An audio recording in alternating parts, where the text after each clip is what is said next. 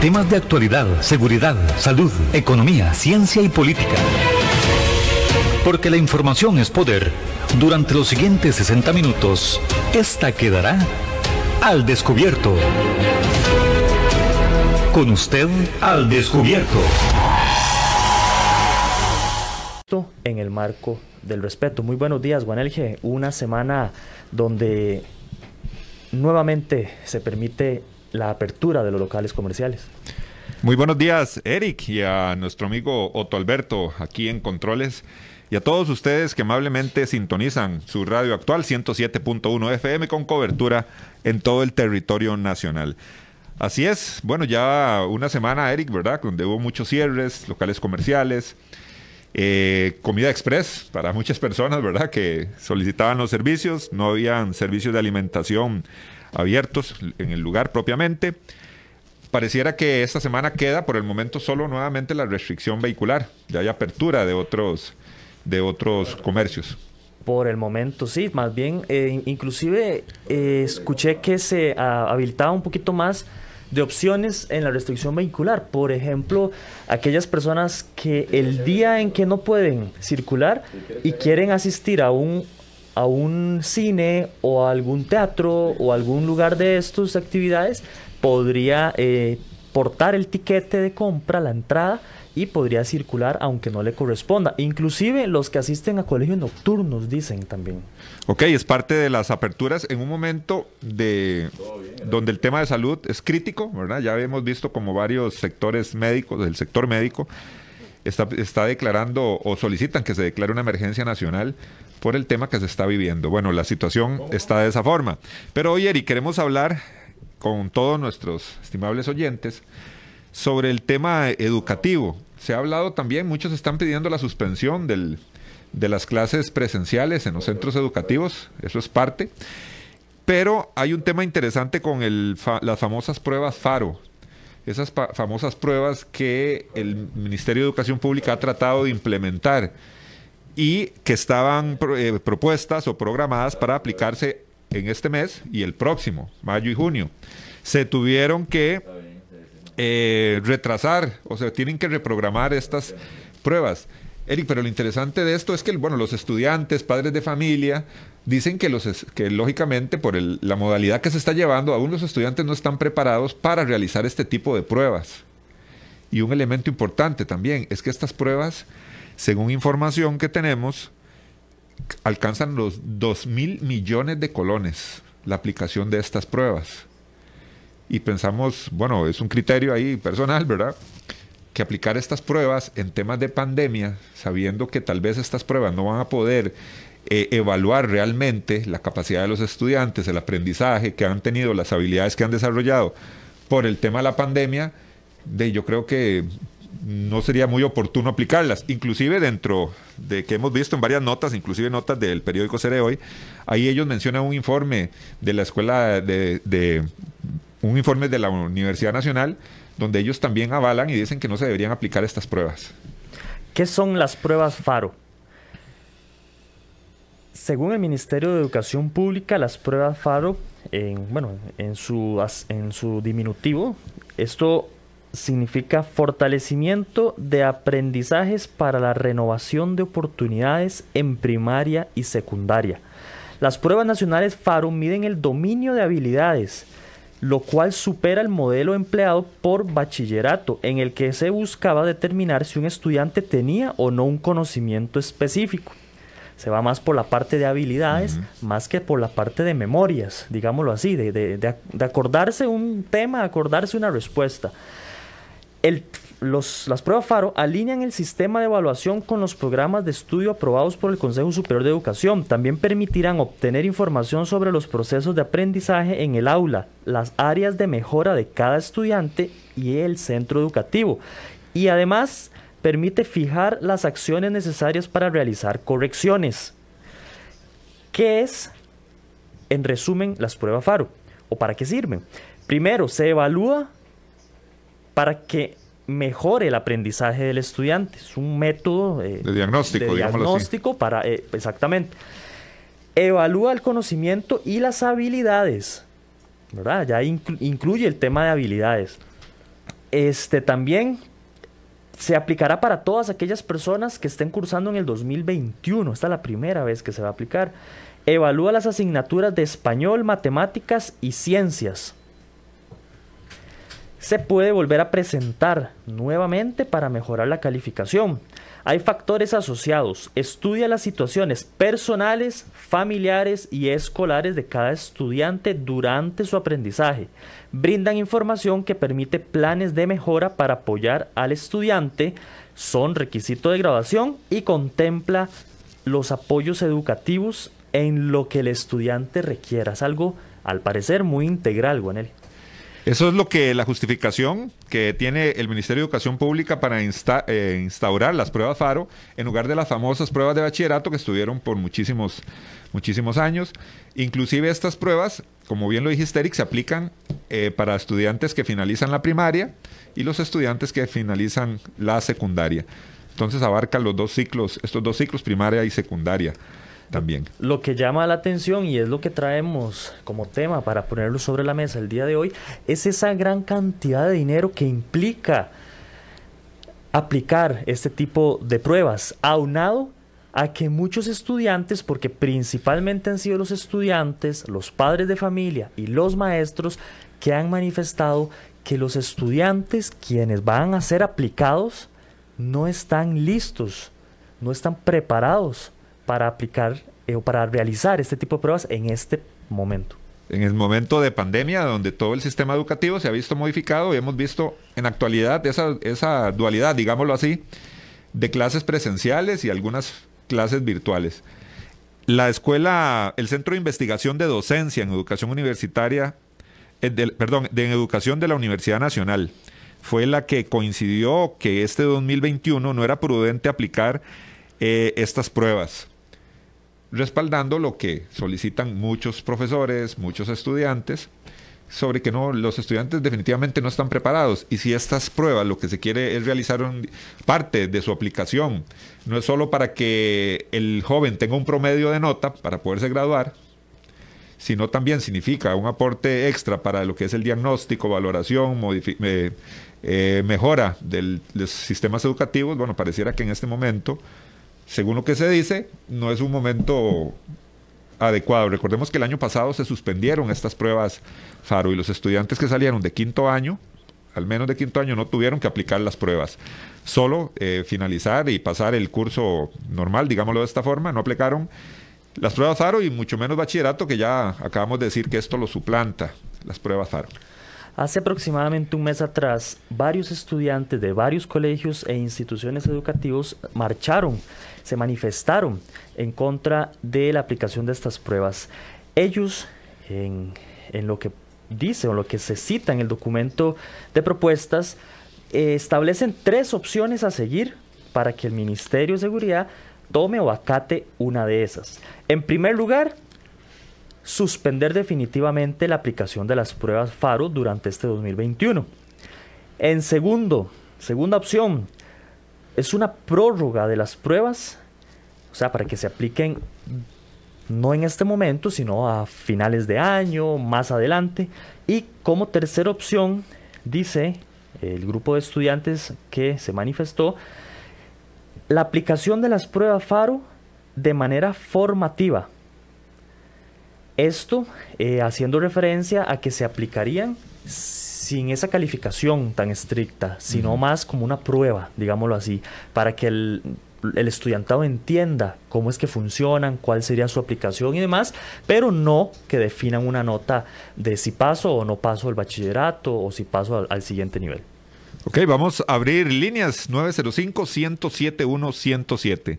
Es la línea directa aquí a cabina de su radio actual para que en esta mañana, oscura mañana, por lo menos aquí en el Valle Central, oscura mañana de lunes, compartamos este tema, conversemos, a ver qué le parece a usted, si usted es padre de familia, qué le parece el tema de la aplicación de estas pruebas FARO. Queremos oír su opinión y también les recuerdo que tenemos nuestro número de WhatsApp 8996-3096 que es el número donde usted, si no quiere llamar, ahí también puede enviar su comentario y aquí vamos a estar haciendo lectura del mismo. Igualmente, tenemos nuestras redes sociales, Tenemos nuestro Facebook de Al Descubierto y el Facebook de, eh, de la radio 107.1 FM actual. Así que por muchos medios usted puede emitir y brindar criterios sobre la aplicación de estas pruebas FARO, que como hemos visto, tienen un costo un poco superior de los 2 mil millones de colones. También hay que acotarle que según información del Ministerio de Educación Pública, eh, hay dentro del presupuesto para aplicar estas pruebas también hay un monto adicional de casi 500 millones que está destinados para consultorías. Consultorías que tienen que ver cómo eh, eh, se valora lo que es la aplicación de las pruebas, los ítems que se formulan, todo un montón, las pruebas, la revisión filológica, un montón de elementos importantes que también parece que pasa por consultorías y se deben pagar, casi 500 millones. Oiga lo que dice Jessica Mesén. ¿Por qué no aceptan que las condiciones no son óptimas para estas pruebas? El Ministerio de Educación solo lo hace por presentar resultados al fin de este gobierno.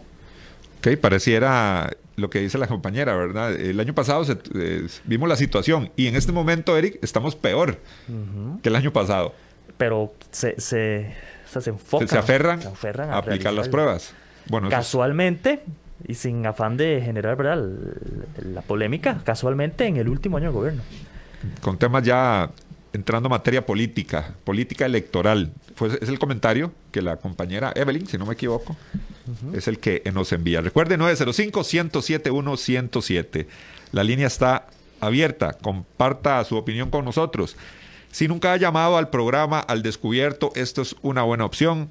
Estamos lunes, estamos empezando semana y queremos conversar con un tema que a todos nos interesa dentro de nuestro ámbito nacional, el tema de la pandemia y cómo está afectando el tema educativo y específicamente hoy hablando de estas famosas pruebas FARO. 905-107-1-107. En este momento habilitamos la línea directa de su radio actual 107.1 para escuchar sus opiniones, sus comentarios. ¿Será que no es el momento adecuado o un momento oportuno para aplicar este tipo de pruebas que costaría a las arcas del Estado, del Ministerio, más de 2 mil millones. ¿Será que ese dinero se va a desperdiciar? ¿Será algo político? O sí, efectivamente, eh, de alguna manera debemos presionar a nuestros estudiantes a que este, en medio de una pandemia le pongan todavía más y aprueben estos estos exámenes, estas pruebas que el ministerio con tanta vehemencia está intentando aplicar. Les recuerdo 905-107-107, línea directa para que usted, como ciudadano, como costarricense, quien le incumbe en estos temas, comente. Tenemos llamadita. Buenos días. Buenos días, caballero. ¿Su nombre? William Hernández de Cartago. Don William desde Cartago. Cuéntenos, don William, ¿qué le parece a usted este tema de esas pruebas FARO? No, este, coincido con la opinión de la muchacha que acabas de leer. Este, me parece que es un tema más que nada político. Creo que en este momento tan, tan duro que está pasando el país, ese dinero podría utilizarse en ayudar a la gente que está desempleada y, a la gente que, que no tiene que comer en este momento. Creo que sería un gasto innecesario y, y sí, es un tema puramente para, para reflejar que, que hicieron algo y, y yo creo que por el momento no es, el momento no es oportuno para eso. Ok, muchísimas gracias a don William que desde Cartago nos daba su opinión sobre estas pruebas. Son más de dos mil millones de colones. Es que es bastante dinero, ¿verdad? Ahí está distribuido dentro del ciclo, del primer ciclo o el ciclo de primaria. Ahí hay una cantidad importante de dinero asignada para estas pruebas. Más de 75 mil estudiantes las aplicarían en primaria. Y otra cosa. Ah, este, William, perdón. sí, otra cosita, todo ese dinero que se está pagando en asesorías, este, me parece que, el, Ministerio de Educación, si es que insiste en pagarlo, pues también debería tener este, gente capacitada para que hagan ese tipo de, trabajos y no tener que buscar este, entes externos que sean los que asesoren el, el tema. Entonces quiere decir que ni siquiera a mi concepto ni siquiera están preparados ellos para, para, para pasarlas.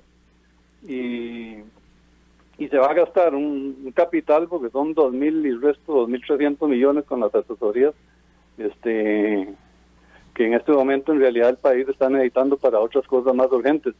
No sabemos si esto de la pandemia se va a agravar aún más. Este, los augurios lamentablemente son, son este, bastante inciertos. Eh, inciertos y uno oye a los expertos hablando y dice, bueno, esto se va a poner incluso más feo.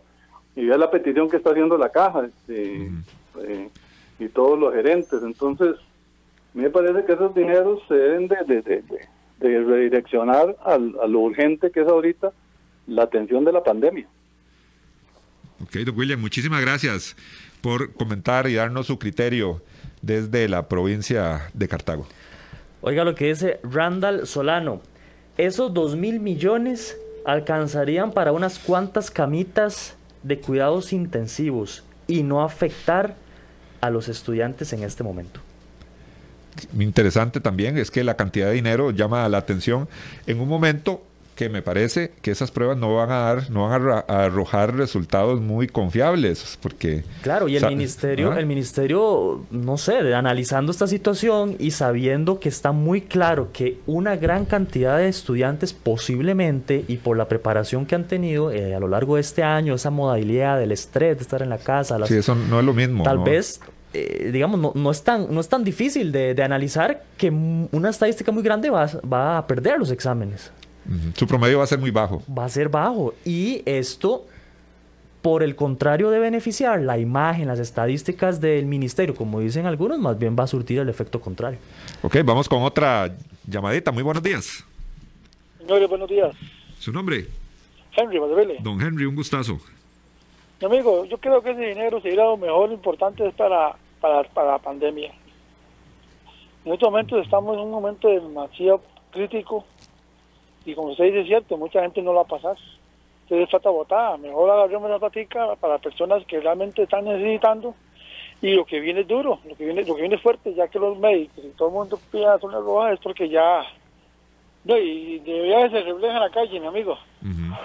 eh, bueno, una, pregunta. Eh, usted que me imagino sabe todo eso. Es digamos, ¿por qué no obligan a las personas o multan a las personas que anden sin mascarilla? Viera cómo anda la gente sin mascarilla, don, don Viera cómo anda la gente, no sé, si sería bueno. ¿Se puede o no se puede hacer eso, don Juanes? Habría que haber una, una reforma importante para poder aplicar un tipo de sanción. ¿Verdad? Para las personas que no que no anden la mascarilla. En otros países, creo que fue en Francia, no no no sé si si me equivoco, en Francia o en España sí hicieron una modificación ahí eh, temas legales para poder sancionar a las personas que anduvieran sin mascarilla, pero sí hay su debido proceso. Sí, porque aquí en San Rafael, lástima, San, Rafael, aquí no yo vivo en San Rafael de día, pero la gente anda como que si fuera esto un vacilón y, no sabe lo que es. Yo tengo un compañero que en este momento está en cuidados intensivos. O sea, esto no es un juego y en realidad eh, deberíamos tener conciencia todos los que estamos ahora, que estamos vivos, ¿sabes? que estamos vivos, ¿no? Bueno, claro. Sería bueno, ¿verdad? Muchas gracias y gracias por ese gran programa, mi amigo. Gracias, don Henry. Gracias a usted por su aporte y también sobre ese comentario de posibles sanciones a las personas que no anden mascarillas, dice don Henry. Sí, en otros países solo eso. Creo que fue en Francia, ¿verdad? Solamente eso se obliga. No cierran locales comerciales, no sé, el distanciamiento, solo se obliga el uso de mascarilla, pero a cambio de eso, es sancionado el no uso en la vía pública, en cualquier lugar, no solo en los lugares públicos. Ok, vamos con llamadita. Muy buenos días. Buenos días, yo tengo una consulta con don Buanerges. Señor, para servirle. Para ver dónde tiene el despacho para asistir a, un, a una consulta usted como, como doctor en psicología. Mi amigo, bueno, muchísimas gracias, ¿verdad? Este, en el puro centro de San José, frente al INAMU. Ahí está el bufete 233, ahí tenemos nosotros también consulta y oficina y toda la cuestión. Ahí estamos para servirle. Ah, muy bien, gracias, muchas gracias. Gracias, muy amable. Bueno, vamos con otra llamadita. Ok, vamos a escuchar. Vamos, este mensajes este, unas declaraciones de la señora ministra de Educación, donde defiende a muerte la aplicación de estas pruebas FARO. Vamos a escuchar las declaraciones. primordial. Nos hemos preparado con entusiasmo dentro de la transformación curricular para que la evaluación en nuestro país deje de ser un muro que retiene el avance educativo de las personas estudiantes. Por eso promovemos FARO y hemos realizado varias acciones para apoyar al estudiantado en su preparación, diálogos con más de 20.000 estudiantes, cursos, guías técnicas y otros muchos esfuerzos realizados también por estudiantes, docentes y familias. Sin embargo, en vista de la agudización de la pandemia y de la necesidad de apoyar la reducción de la movilidad durante estas semanas, en el Consejo Superior de Educación, como producto de un análisis detallado, tomamos el acuerdo ayer, jueves 6 de mayo, de modificar las fechas de las pruebas FARO, que estaban previstas para ser aplicadas en mayo y junio de este año para la primaria y la secundaria. Como lo hemos hecho a lo largo de esta crisis sanitaria, articulamos nuestras decisiones con el Ministerio de Salud para salvaguardar los derechos a la vida y a la educación. Las nuevas fechas se darán a conocer oportunamente y siempre pensando en el bien superior de la persona estudiante que es nuestro objetivo primordial. Bueno, ahí teníamos las declaraciones de la señora ministra de Educación, quien este, en representación del ministerio y contestando un poco eh, la, la fuerte presión por parte de los estudiantes, dice, en otras palabras, corremos, trasladamos las fechas de las pruebas FARO, pero se siguen aplicando. Y esto, bueno, no gusta a muchos, siendo que la petición ha sido que no se apliquen en todo el año. La ministra Giselle Cruz en sus declaraciones, Guanelia. Ahí escuchábamos a las palabras de eh, la representante del Ministerio de Educación. Estas pruebas, Eric, serían aplicadas para 75.452 estudiantes de sexto año de primaria y 84.900 jóvenes de último año de secundaria. Y que estaban eh, propuestas o programadas para... Tenemos llamadita, nos dice aquí nuestro amigo Otto en Controles. Muy buenos días. Aló. Mi amiga. Voy, a, voy a bajarle el volumen. Sí, es tan amable. Eh, ¿Cómo están ustedes? Muy bien. ¿Cuál era su nombre? Recuérdenos. Carmen Matamoros de Alajuela. De Alajuela, doña Carmen. Bueno, yo no ya la conocía yo. ¿verdad? Ni fue, profesora, doña Carmen, estudiantes la educación en este país es pésima, ¿verdad? Tengo una hija que sí es educadora y ella trabaja en preescolar. Y por ejemplo, es tan mala la educación en preescolar que un niño va a materno y llega a preescolar y ve casi casi lo mismo. O sea, no hay un programa nuevo, como ella dice, ella da inglés y ella decía, porque los niños tienen que los niños tienen que ver siempre lo mismo, dos años en lo mismo, repetitivo. Cuando un niño, por ejemplo, en Estados Unidos, que sale de transición, como se le llama hoy al kinder, ya llega a la escuela, ya sabe leer y escribir. Y una pregunta que me gustaría saber es, ¿quiénes son las personas que se van a encargar de hacer esas asesorías?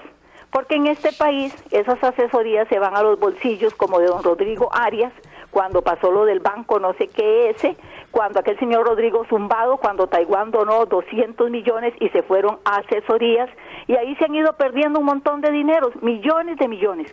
Tiene razón las personas, ese dinero se podía destinar a otras funciones, pero ¿quiénes son las personas que se van a llenar los bolsillos con esas asesorías? Muy importante saberlo. Gracias. Muchísimas gracias, a doña Carmen desde Alajuela que hablaba sobre el tema de consultorías. Que mucho del dinero que está presupuestado para todo el proyecto Faro se va o se aprovecha, no sé cómo, cómo lo, lo podré decir mejor, en el tema de asesorías. Un saludazo para Víctor Chinchilla, que hace su reporte de sintonía, también para Luis Alfaro, que dice a través del Facebook, para el sector público todo lo que implique cotizaciones, consultorías y presupuestos es prioridad, ya que de esas transacciones obtienen sus comisiones. Un saludo también para Artur Madrigal, Dice, buen día señores, para los estudiantes vagos, ojalá y nunca hagan exámenes. Y en cuanto al costo, no hay un almuerzo gratis, como dicen. Un saludo para Arthur y muchas gracias por cada uno de los comentarios. Muchísimas gracias a todas las personas que están participando y darnos su opinión. Vamos inmediatamente con la siguiente llamada. Muy buenos días. Muy buen día, caballeros. Mi nombre es Víctor Barrantes. Adelante, don Víctor, con su comentario. Muy amable, gracias siempre por permitirnos participar en su excelente programa, aunque pudiéramos disentir. Esa es la, la libertad. Voy a dar mi doxa, puede ser acertada o equivocada, siempre respetando las de los demás y humildemente pidiendo el respeto hacia la mía, porque a veces hay personas que descalifican con frases un poco hirientes e inclusive falsas. Dicho eso, en primera instancia, permítame, ya que hablaron de las mascarillas, el uso de las mismas, una queja y ojalá que en la municipalidad de San José fundamentalmente y en la, digamos, en gobernación, en la policía, no sé cómo bueno eso, la policía, fundamentalmente los que andan en la, en la avenida central, en el bulevar, en todos esos lugares, he observado, no una vez, sino es algo que no es insólito, sino que es sólido, es decir, se, se repite constantemente.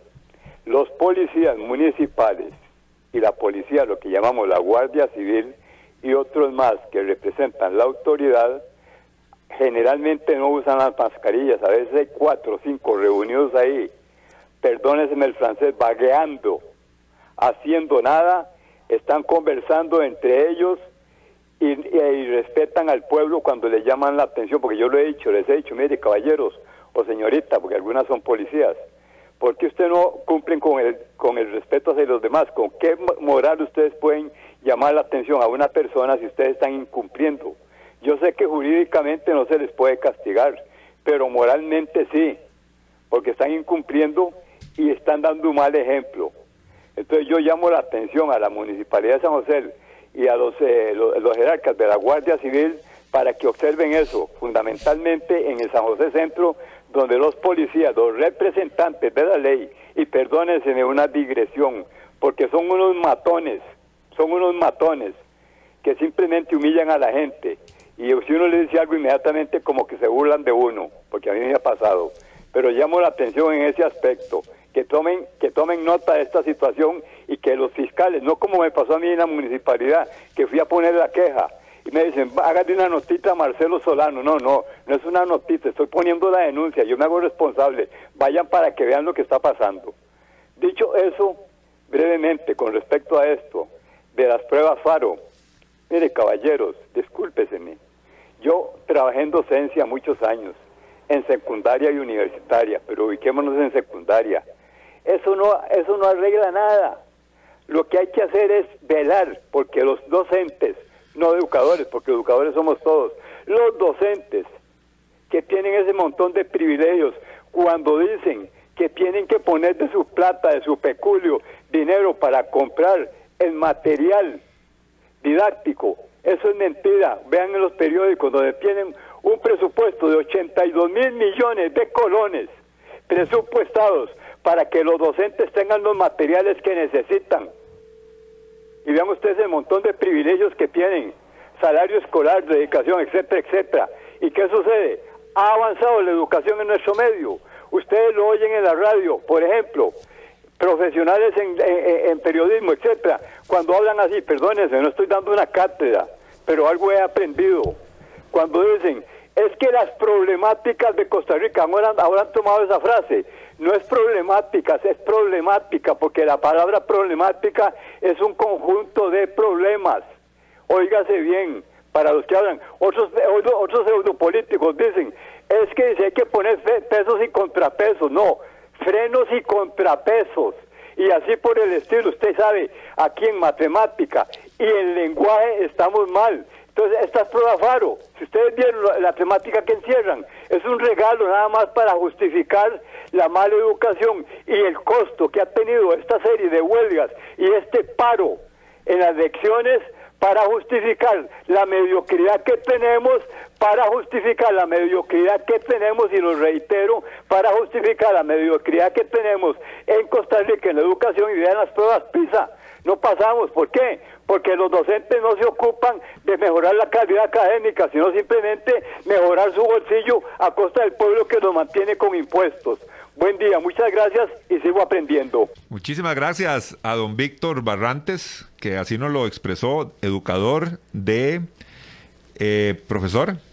Principalmente secundaria. de primaria y, y universitaria también. Y nos dio su opinión sobre estas pruebas FARO la Asociación de Profesores de Segunda Enseñanza, el APSE, este, remitió un documento dirigido al Ministerio de Educación Pública con varios puntos eh, por los cuales se opone esta asociación que representa y reúne a la mayoría de educadores, como lo decía don Víctor, en de segunda enseñanza. Dentro de esas condiciones, las más, más, más eh, importantes que son las que intenta defender el APSE, dice, las condiciones de los procesos de enseñanza y aprendizaje no son las óptimas para aplicar las pruebas FARO, debido a la suspensión de las clases presenciales en el 2020 y la reanudación bajo la modalidad combinada en el 2021 por la emergencia del COVID, lo que causa estrés e incertidumbre,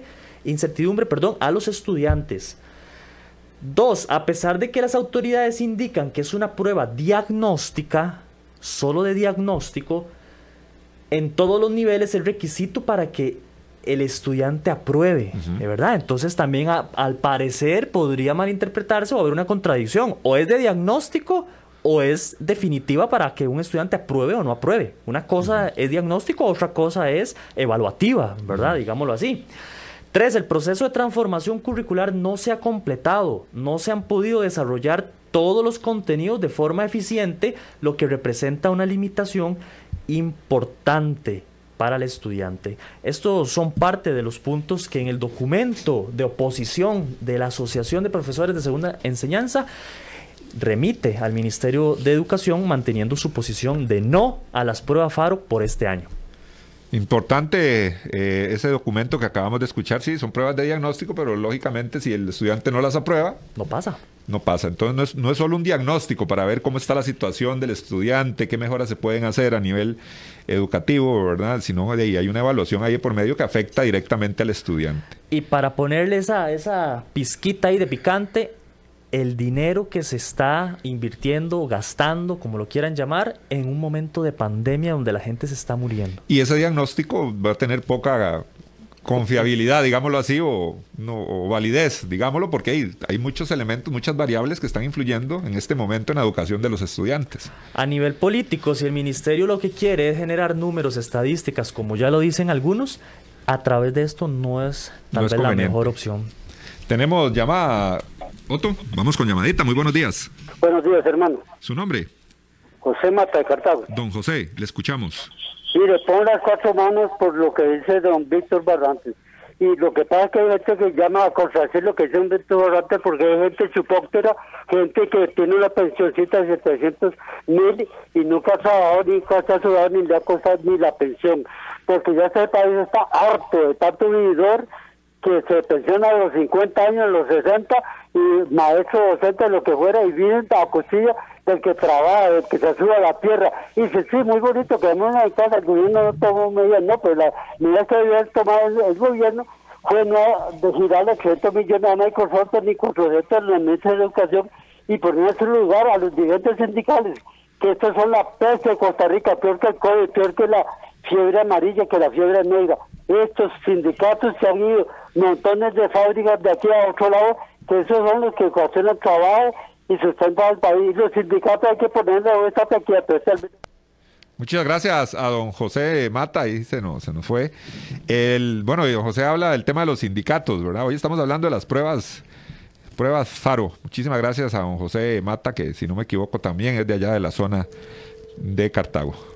José Luis Alfaro, el mismo MEP tiene falencias de infraestructura donde podrían direccionar esos recursos. Vea qué interesante, concentrarlos en infraestructura. en el, área física de los centros educativos antes de pensar en este tipo de aplicación o esta modalidad. También por acá nos dice Elige Olate, ¿será cierto que esas pruebas FARO las compró, se compraron en otro país y por eso van porque van? Ok, habría que analizar el, el tema. Lo que sí sabemos es que hay consultorías donde evalúan o ayudan a este tipo de consultorías a ver el desarrollo de los ítems, de las preguntas. Hay un, hay un rubro importante destinado, por ejemplo, a las pruebas de francés. Eh, ahí, hay un, ahí habla de un monto destinado para eh, instituciones o centros de francés, digámoslo así. Hay un instituto ahí en específico, ahí por ahí vamos a buscar el nombre, donde se les paga para que ellos revisen lo que es la prueba de francés. La parte, como, como una asesoría. Claro, una asesoría donde revisan las preguntas y que todo esté bien, bien redactado, bien hecho, ¿verdad? Como tiene que ser la forma y el fondo. Y también, lógicamente, se le paga un monto importante. Eso sí, va para las, el tema de la Universidad de Costa Rica, el tema de inglés, donde hay un centro de idiomas también donde de la, de la Universidad de Costa Rica que ellos revisan eh, todo el desarrollo de la prueba, o sea, para que vaya la bien. La asesoría la da el mismo, la mismo gobierno, digamos. Y ahí, en este caso, el, el, rubro, por ahí leí que eran 200 y resto de millones destinados a la UCR para que ellos revisen esas pruebas de inglés. Mm, qué interesante, porque alguien podría decir, si somos de los mismos, ¿por qué cobrar o por qué darle algo a la Universidad de Costa Rica si es en, aras del mismo gobierno? todos somos, o los dos son gobierno. ¿verdad? Podría alguien decir eso. Bueno, me llama la atención que muchas personas en comentarios, en entrevistas, en documentos, le dicen al MEP que pase las pruebas, que no las aplique este año, pero no se oponen a ellas. Pareciera ser que tal vez es una buena idea el método, Tal vez el momento no, pero en general la estrategia del cambio total de, de, esta, esta metodología de que ya no pruebas de bachillerato y ahora pruebas FARO, parece que, que, también sí es poco bien recibido. Claro, ah, eh, es que para poder eh, estar en contra de la aplicación de un tipo de estas pruebas, bueno, yo creo que hay que indagar bastante, ver la metodología, Habría que, aplicarse primero como para saber que... Claro, pero hay, hay, que, hay que tener un sustento para saber eh, realmente qué quieren medir las pruebas, si, si, son efectivas, si no. O sea, dar un criterio y decir, no, que no se apliquen, solo por decirlo, no sería conveniente porque no somos especialistas en esto. Lo que sí considero que mucha gente es lo que puede opinar es que no es el momento adecuado. Totalmente. Yo creo que ahí sí muchos podríamos dar nuestra opinión. Vamos inmediatamente con la siguiente llamada. Muy buenos días. Llamar otra vez. No debería de hacerlo, ¿verdad? Para respetar que todas las personas tienen derecho. Adelante, doña Quiero contestarle a don Víctor. Don Víctor, yo le pido a usted, por favor, que sea más respetuoso. Usted pide respeto. Lo que usted está diciendo no es totalmente una verdad. Me consta, porque lo he dicho en muchos programas y lo dije antes también, mi hija es educadora. Yo he visto cómo mi hija saca de su bolsillo para preparar los materiales sobre todo cuando son virtuales. La veo preparando juegos para los niños, que mi hija, que es este, diseñadora, le ayuda en ese campo. imprimir, imprimir en la, en la impresora aquí trabajos, pagar trabajos, fotocopias. Le podría enumerar un montón de cosas más. Incluso, no hay que estar diciendo lo que la mano derecha hace, que la izquierda no sepa, hasta algunas situaciones difíciles de algunos estudiantes don Víctor. La mayoría de los educadores son gente respetuosas, honradas y trabajadoras que se esfuerzan por educar a los alumnos, niños y grandes. Si hay algunas cosillas rencas, sí, como en las familias, que también de vez en cuando sale un sinvergüenza, una prostituta, un drogadito, pero eso pasa en todas las familias, don Víctor, y no por eso yo voy a dejar de creer en el matrimonio, ni en la familia, ni en los hijos, ni en las personas que trabajan en los diferentes campos, el Estado o privado. Es como decir uno, los periodistas todos son unos pillos. No, algunos tendrán sus, sus, falencias, pero no todos los periodistas son pillos.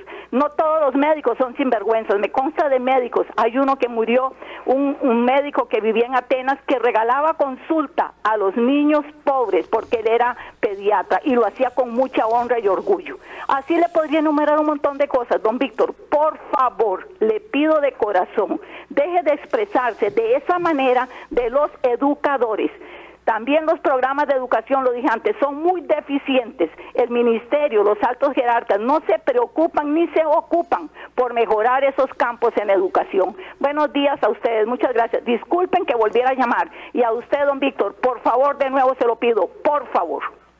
Gracias a doña Carmen, que se refirió al comentario que hizo don Víctor referente a los educadores. Siempre bajo el marco del respeto, fueron estos dos comentarios, no creo que se hayan dado ahí ningún tipo de ofensa. Recordarles siempre que hay que respetar la opinión de cada persona que aquí llama al programa y esperamos que ustedes colaboren con este tema para nosotros poder seguir abriendo líneas todos los lunes y los jueves que queremos oír la opinión de las personas. Claro, los que opinan, los que participan deben respetar, deben respetar eh, cuando realizan sus manifestaciones y los que escuchamos también tenemos que respetar lo que diga con respeto a la otra persona. Por acá don Julio dice, dijo la ministra de Educación al justificar el por qué no suspende las lecciones presenciales. El COVID viene de afuera, fue lo que dijo la ministra. Por Dios, de algún lado tendrá que llegar por no aceptar que no pueden manejar la educación virtual al 100%. Salen con cada ocurrencia. Eso nos dice don Julio. Por acá Pablo. ¿Y cuántas escuelas y colegios dañados? Sería bueno que ese dinero se utilizara para reparar esas escuelas y colegios y más diarios para las familias. La gente coincide en que no es el momento y ese dinero en el contexto del COVID podría utilizarse para este fin. Llevar clases con hambre Lamentablemente muchos estudiantes pueden pasar por eso, llegar a infraestructuras súper dañadas, con riesgos, con peligro. Yo creo que todo eso son puntos y son elementos que influyen en cualquier desempeño de un estudiante. Entonces, muy, me parece atinado los, comentarios, ¿verdad? Todo ese tema de la infraestructura, la cobertura de Internet, los mecanismos que se están utilizando ahora para poder dar, impartir clases. Yo creo que eso es prioridad. Eh, y concuerdo ahí mucho con lo que se habla con el tema de infraestructura, ¿verdad? Y el tema de la alimentación también para los jóvenes. Que muchas eh, personas con recursos muy bajos, estudiantes, van con lo mínimo al recibir clases. Y yo creo que eso eh, se debería contemplar seriamente. Vamos inmediatamente con la siguiente llamada. Muy buenos días. Buenos días, María Solano. Doña María, le escuchamos. Muchas gracias. Ahora, ustedes algunos lunes no están, ¿verdad? Porque los he buscado y no los escucho. Siempre aquí estamos. Hay, música, pero bueno, hoy hoy están hoy están. Este es lo siguiente, en asuntos de educación es interesante porque hay niños que van con tal cantidad de faltante que yo digo la quizás la educación se mejoraría cuando el ingreso a la escuela pues también sea seleccionado, porque hay chiquitos que van a cumplir con todas las normas que tienen que cumplir, empezando o comenzando, no sé cómo sería que, con el vocabulario, porque hay papás que desde que el niño lo andan alzadito, le hablan pésimo. Al chiquito le hablan estilo pachuco, porque ellos son pachucos y son felices siendo pachucos. Entonces enseñan, el chiquito eh, lo enseñan que mm, los, papás de antes tal vez decían alguna mala palabra, pero a uno no se la permitían. En cambio, el papá de ahora es ese tipo de, de, personas que al, chiquito lo trata tal y como él trata a sus amigos eh, que son pachucos igual a él. Eso en ese sentido. Ya ese chiquito entró perdiendo, porque tiene mal vocabulario y malos modales y, y todo en él es deforme porque tiene una familia que no educa, porque la familia misma es, es este, mal educada, malos hábitos en todos los sentidos. Pero también, digo yo, tendría que ser la persona que califica, o sea, la persona que ingresa para hacerse educador, también tendría que tener un, un examen igual si verdaderamente lo hace porque es, entiendo yo, si nada ha cambiado de hace algunos años, que es eh, el, lugar a donde caen todos aquellos que tuvieron muy malas notas de ingreso a la universidad. Y entonces eso les queda como lo que les quedó, punto. eh, no tienen vocación. Sí debería de haber una gran vocación. Yo no dudo que los hijos de doña Carmen, que ella ya misma se oye una persona muy correcta, eh, sean un, sea una muchacha eh, que realmente buscó eh, la vocación de educar, porque lo siente. Pero es que cantidad de educadores son hasta pedófilos ahí. Les falta, les falta de todo, porque realmente sacaron el, el, el este, la profesión está de maestro porque les, o maestra porque eso fue lo que les quedó por su mala calificación eh, mismos profesores que ellos ellos tampoco se saben expresar. Muchísimas gracias a doña María que también dice bueno que hay educadores por vocación y algunas personas que lo hacen por el dinero. Bueno eso como también lo dijo doña Carmen eso ocurre en todas las profesiones en todos lados del mundo hay gente que realmente tiene vocación para servir, para trabajar, puede ser en el ámbito policial, en el, en el tema legal, jurídico, abogados, psicólogos, bueno, de todo hay. El tema de la vocación, ya eso es otro tema importante y, lógicamente de ejercer bien la profesión que se, asumió o, que se está realizando. Entonces, importante también lo que dice doña María, el tema del respeto y la educación también en el hogar que eso siempre se comenta cuando hablamos temas de educación. Juan hace unos minutos la ministra de Educación Pública Giselle Cruz Maduro este, publicó un comunicado, una circular donde, bueno, como, como parte de este tema, donde suspende las lecciones este, presenciales en los meses de mayo y junio, dándole aquí potestad a los directores de que programen los horarios del personal a su cargo para que las labores puedan ser atendidas a distancia en la casa de habitación de cada uno de los docentes, en tanto tengan el equipo tecnológico y la conexión a Internet para el cumplimiento de sus labores. Entonces, a partir de este momento se suspenden las clases presenciales en escuelas y colegios durante todo el mes de mayo y junio. Ok, comunicado de última hora, Eric. ¿Ah? escuelas y colegios. Escuelas y colegios. Eso lo acaba de hacer hace más o menos 15 minutos la ministra de Educación Pública, Giselle Cruz.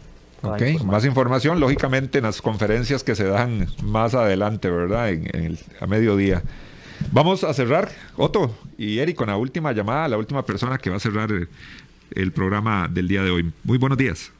Eh, mire, caballeros, mi nombre es Víctor Barán. Discúlpeseme la imprudencia y ofrezco la disculpa por el llamar nuevamente pero a ustedes les consta que yo en ningún momento, ningún momento he dicho que son pillos, que son ladrones. Yo lo he dicho con respeto y pueden revisar la grabación. Yo en ningún momento he dicho que son pillos, que son ladrones, que etcétera, etcétera. No, lo que he manifestado es lo que ocurre porque yo lo viví. Yo trabajé en secundaria. Modestamente, perdónenseme la petulancia y la soberbia, en colegio técnico de administración y legislación laboral en académico pude dar lecciones de filosofía y psicología. No es que soy un doctor en la materia, algo aprendo. En, la universidad di filosofía, derecho y economía política. Discúlpese que haga este discurso como un apologista mismo para mí, como un discurso a mi favor pero a ustedes les consta, yo en ningún momento le faltaba el respeto a nadie. Cada cual defiende su parcela y ve lo mejor aunque esté cometiendo errores como yo los cometo. Reitero, yo en ningún momento he faltado el respeto ni he dicho pillos ni ladrones a nadie para que nadie me esté indicando ese tipo de lenguaje que yo no que yo no utilizo. Gracias a don Víctor, que ya nos gana el tiempo. Cuando ustedes hacen un comentario, como dice don Víctor, aquí estamos Otto en, cabina y todos pendientes, ¿verdad? De, de, limitar esas ofensas y no permitir que en algún momento los, los comentarios sean, eh, se pasen y se den ese tipo de insultos, temas de decirle a la gente corruptos, ladrones, todos estos temas, nosotros estamos aquí pendientes y en el momento que los oímos estamos ahí con la con la cuchilla lista para cortar llamadas, lamentablemente, porque esa no es la idea del programa. La idea del programa es escuchar comentarios, respetar las opiniones de las personas que aquí llaman. Esa es la finalidad de esto. La finalidad de esto no es estar eh, eh, peleando unos con otros, sino escuchar y hacernos un criterio real. Si algo nos sirve o, consideramos de, recibo, perfecto. como lo dice Eric siempre al inicio del programa, esto es para que nosotros generemos un mayor criterio en los diferentes temas que se tocan. Para eso es esto. Y en el momento que escuchamos algún tipo de comentario pasado donde se están levantando algún tipo, algún tipo de injuria o calumnia a alguna persona, mejor inmediatamente se corta la llamada. Entonces, muchísimas gracias. Ya con esto vamos terminando, Eric, el día de hoy. Sí, hay que entender, Guanelje y amigos, que a la gente y los que nos siguen les gusta, les gusta escuchar estos programas en los que se abre micrófono, a las personas que participan les gusta participar y que se escuche la opinión de ellos. Y es de ustedes de quien depende que este se pueda continuar con este tipo de formato. Cada vez cada vez más en nuestro país este, las emisoras de radio la televisión cierran estas opciones eh, de opinión. Prácticamente nadie permite esas llamadas al aire, cuesta mucho, muy poco los programas. Y bueno, depende de ustedes que se siga manteniendo. Muchas gracias, Juan Elge, Otto y a todas las personas que nos acompañaron el día de hoy. Las pruebas FARO serán el momento adecuado para aplicarlas. ¿Será que ese dinero, esos más de 2.300 millones, se pueden aprovechar, optimizar en otros, en otros situaciones y casos como el tema de la pandemia y la salud, que ya vimos que mucha gente está muriendo. Muchas gracias, muchas gracias por acompañarnos y recuerde su cita mañana a eso de las 10 de la mañana. Temas de actualidad, seguridad, salud, economía, ciencia y política. Porque la información es poder, esta ha quedado al descubierto. Al descubierto.